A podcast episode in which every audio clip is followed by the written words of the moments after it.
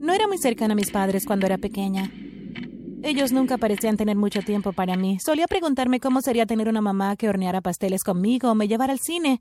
En cambio, todo lo que escuchaba era, ve a tu habitación, Ella, papá y yo estamos muy ocupados. Mamá y papá siempre estaban acurrucados juntos, susurrando algo. Si entraba a la habitación, dejaban de hablar y se miraban de este modo tan extraño. Las únicas veces que realmente me sentía feliz era cuando estaba en la escuela o con mis amigos. Pero antes de continuar, asegúrate de dar me gusta, suscríbete y presiona la campana de notificación, o podrías terminar con padres psicópatas como los míos. Me encantaba estar en la escuela, me divertía mucho con mis amigos. Nos sentábamos juntos en el patio de recreo, hablando de los chicos y discutiendo cuáles eran nuestros planes para el fin de semana.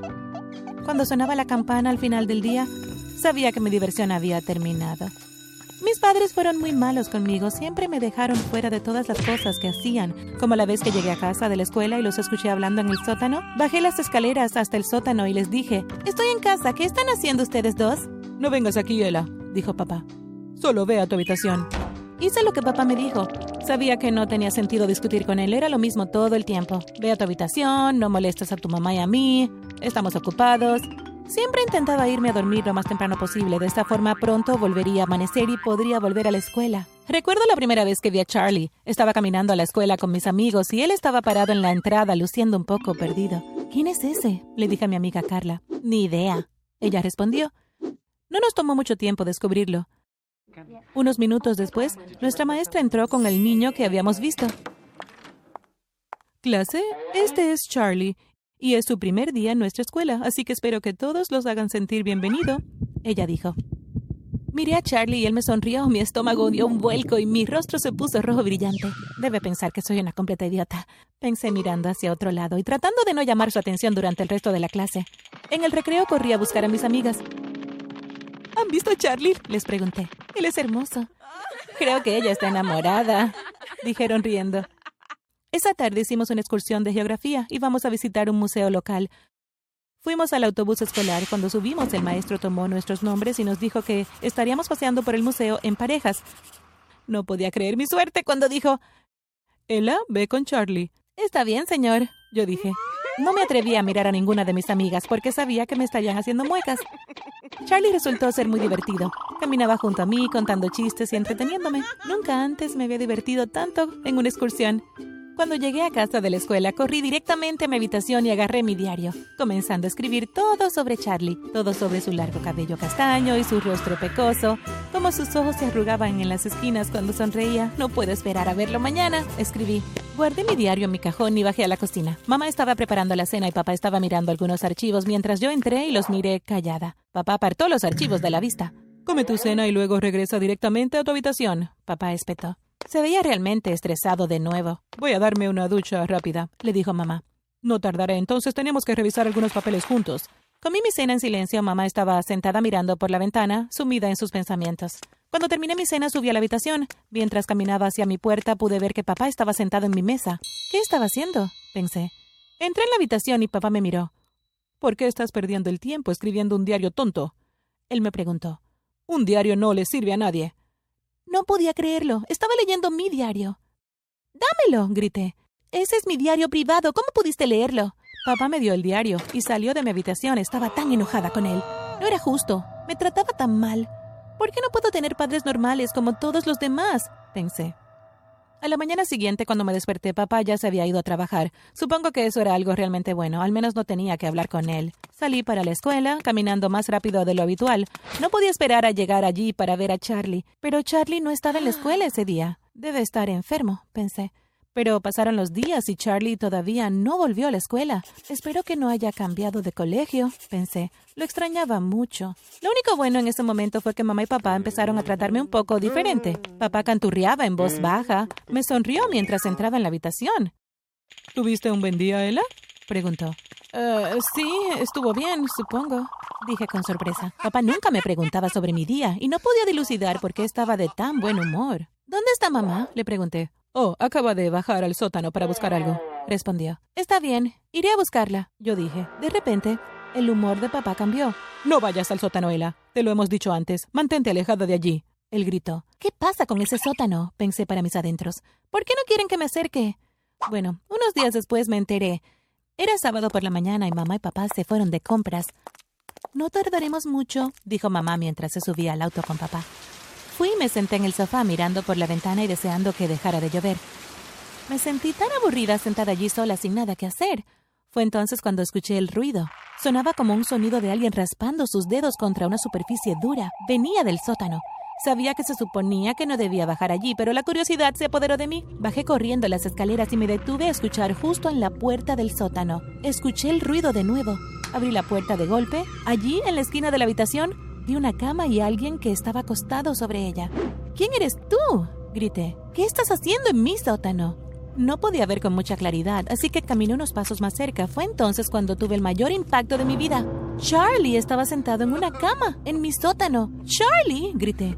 ¿Qué estás haciendo aquí? Charlie me miró. Estoy aquí por tus padres psicópatas. Él dijo. ¿Qué? Tuve que pellizcarme porque pensé que estaba soñando. Mis padres son ricos y tus padres me secuestraron y me trajeron aquí. Supongo que para pedir un rescate, dijo Charlie. Me escapé de ellos una vez, pero me encontraron de nuevo. ¿Por eso no has ido a la escuela? Yo dije.